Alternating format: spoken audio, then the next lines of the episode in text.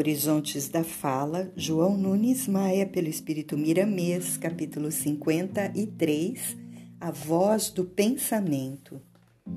A falácia perturba o ambiente da comunicação, desinquieta quem ouve e afasta os amigos do falador. Geralmente, quem não se habitua a usar o freio na língua é arrogante e não encontra tempo para selecionar o que diz, tornando-se um presunçoso capaz de acreditar nas suas próprias fantasias. Conversa pouco, meditando muito no que vais falar, mas não tanto quanto as múmias. O meio termo é o caminho dos sábios e vivência dos santos. A boca foi estruturada pela vida para alimentar o corpo e doar alimentos espirituais pelas vias do Verbo, carecendo um e outro de seleção.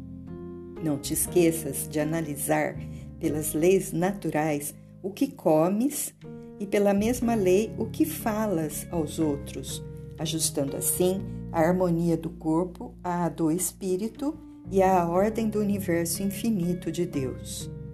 Temos uma boca bem melhor que a física, que é a mental. Os pensamentos têm sons, cor e cheiro. Falamos mentalmente primeiro para depois então passarmos à conversa física. Se queres disciplinar o falar, será mais eficaz iniciar a educação mental e a harmonia dos pensamentos para que possas conversar dignamente nas ondas do bem, do amor e da verdade. Quando sabemos expor ideias mentalmente, a fala material se ilumina, como no caso dos discípulos do Cristo em Jerusalém que nos narra o Evangelho em Atos 6, 7. Crescia a palavra de Deus e em Jerusalém se multiplicava o número dos discípulos. Também muitíssimos sacerdotes obedeciam à fé. A palavra de Deus aqui referida é a palavra educada, é o fraseado evangélico onde o Cristo se expressa em cada letra em cada canto dos discípulos, como também na vivência desses homens de fé. E quando se consegue fazer esse ambiente onde quer que seja, surgem os fenômenos muito conhecidos de todos, as curas materiais e morais das criaturas. É o céu descendo à terra como esperança aos desesperados, como luz ofertada às trevas do mundo físico.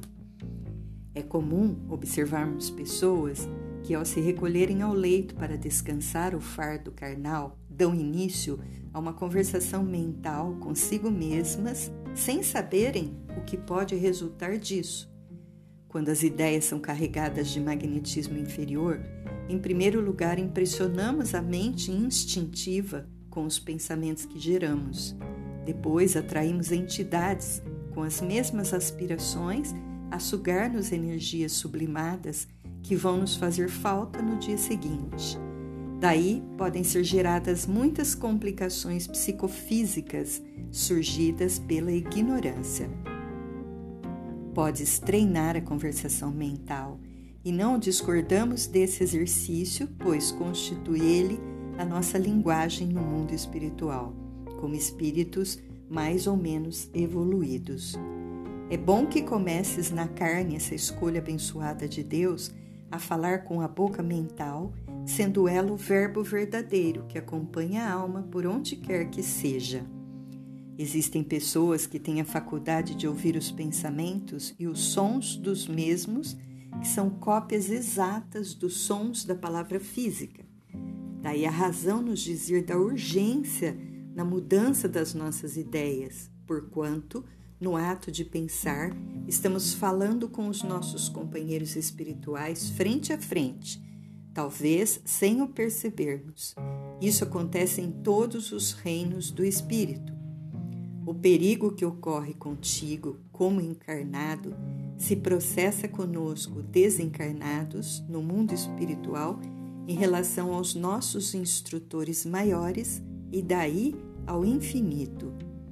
Convém então darmos início às modificações internas do nosso modo de pensar, cuidando da maneira mais inteligente para não sermos influenciados por ideias maléficas, colocando no lugar delas as sadias conversações onde o Cristo poderá estar presente, ajudando-nos a falar. Geralmente, quem não se habitua a usar o freio na língua é arrogante e não encontra tempo para selecionar o que diz.